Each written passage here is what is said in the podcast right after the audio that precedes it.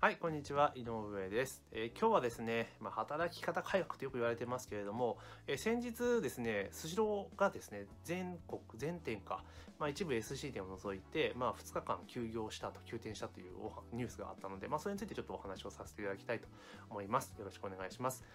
でこれすごい英断だと思うんですよね。えー飲食店で、まあ、全国チェーンのお店が、まあ、一斉に閉めるというところね。それは何の理由かって言ったら、まあ、働き方改革の一環で、まあ、スタッフにリフレッシュしてほしいっていう理由でもう休むと。で、これ、本当にもうこれぐらいやらないと飲食の現場って休めないのが現実だと思うんですね。まあ、かた、かたやその、まあ、大手さんだからできるよねっていう意見もあると思うんですけれども、まあ私も現場やってましたが、やっぱ数字責任持ってたりすると、休めないですよね。うん、実際問題として。で、例えば、えー私が現場をやっている時とかも、まあ管理職だったら、ね、残業なんかつかないじゃないですか。残業つかないし、かといってじゃあ部下とか働きましたら残業つきまくるじゃないですか。で、なんですけど、当然店として、その当時ね、店の責任者としてやってる時っていうのは、何で評価されたかって言ったら、やっぱ当然売上利益なんですよね。うん、どんだけ売り上げ伸ばしてどんだけ利益残したかっていうのが当然評価の軸になってくるわけですから当然そのねサラリーマンとしてやってる時になれば、まあ、それは会社から評価されなきゃね出世できないしってなるから当然ね自分はまあ休まずに働くってもそのしょうしょうがないんですよそういうモデルなんですから、うん、いいとは思わないですよだけど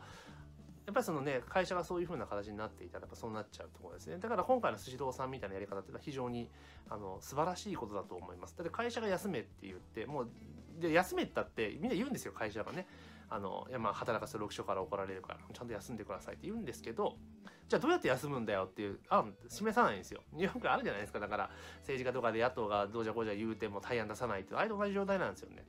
いやもうお前ら全然休んでないからちょっと休めやって言うんですけど、え、現場どうすんのっての時に明確な回答ないんですよ。だから休めないってこと結構多いと思うんですよ、どこも。これどこがっていうわけじゃなくて。だけど今回の指導さんのように、もう、社としてえ閉めると。休むぞっていう風にやってくれたらやっぱり店としては休めますよね。ねあの社員の方も店長の方も。だからこういうやり方っていいなと思いますし、やっぱもうそろそろ20 365日24時間営、えー365日営業か、年中無休っていうことも、やっぱりそろそろ見直してってもいいんじゃないかなと思うんですよ。で、あまた飲食店もいっぱいあるわけじゃないですか。だから全店が例えばもう365日年中無休でやる必要って実は全然なくて、それこそその、場所によってはもう最低週に1回天休日があったって今だったらいいんじゃないかなと思うんですよね。だってそこ閉まってても代わり行くとこはあるじゃないですか。っていうのがあるのでだったら天休日っていうのを作って、まあ、従業員ちゃんとリフレッシュするような形にしていけば、まあ、比較的人材を集めることも、まあ、今ほど難しくはないくなると思いますよね。どうしても飲食の現場ってめちゃめちゃしんどいし休みないし時間長いしっていうもう悪いイメージしかないじゃないですか極端な話。だけどそれが、まあ、少なくとも週1回、まあ、週1回はちょっと多いかもしれないですけど、まあ、2週に1回月2回は必ず、えー2連えー月に1回は天休日があるというふうにすればあの休めるわけじゃないですか。人がいないから休めないって事態少なくともないわけじゃないですか。店が閉まるわけですから。であったらやっぱりあの働く方もリフレッシュできるし一生懸命やれるふうに思うんですよね。だか店の管理もしっかりできるようになると思うので結構そのけもちろんその売上高的短期的に見たら売上高とか利益を見れば当然営業日は減るわけですから痛い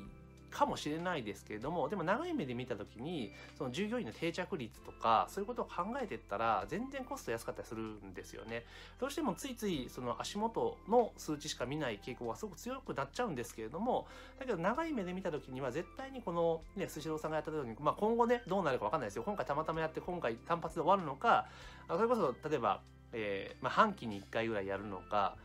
ね、わかんないですけど、でも、まあ、こういうことをすることによって、あの、ね、従業員の、その、やる気とか、リフレッシュとかできて、まあ、なんていうの、定着率が上がっていけば、企業としてはトータルとしては絶対プラスになるので、こういうのやっていくべきかなと、本当思います。あの、本当年中無休っていうのはもう、その高度な成長期のモデルですよね。でも実際高度成長期って年中無休だった店って多分ないですよ。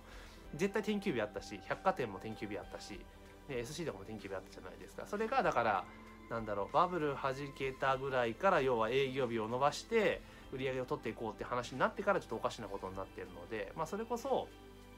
まあ、せっかくねもう流れが変わってきてるので、まあ、あえて、えー天休日っていうのを設けて、えしっかりとリフレッシュするっていう仕組みを作ってた方が多分トータルでプラスになるんじゃないかなというふうに私は見ています。ですからあのね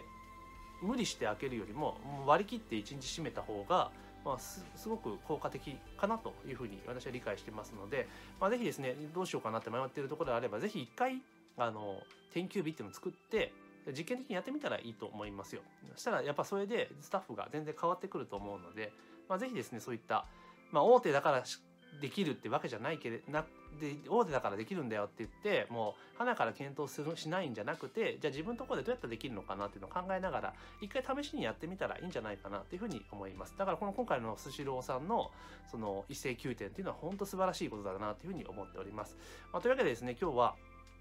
えー、スシローのですね、えー、異性宮殿に関してですね、まあ、ちょっと思ったこととか、まあ、今後対応すべきことについてですね、ちょっと私なりの意見をお話しさせていただきました。というわけでですね、え、この動画は以上になります。ありがとうございます。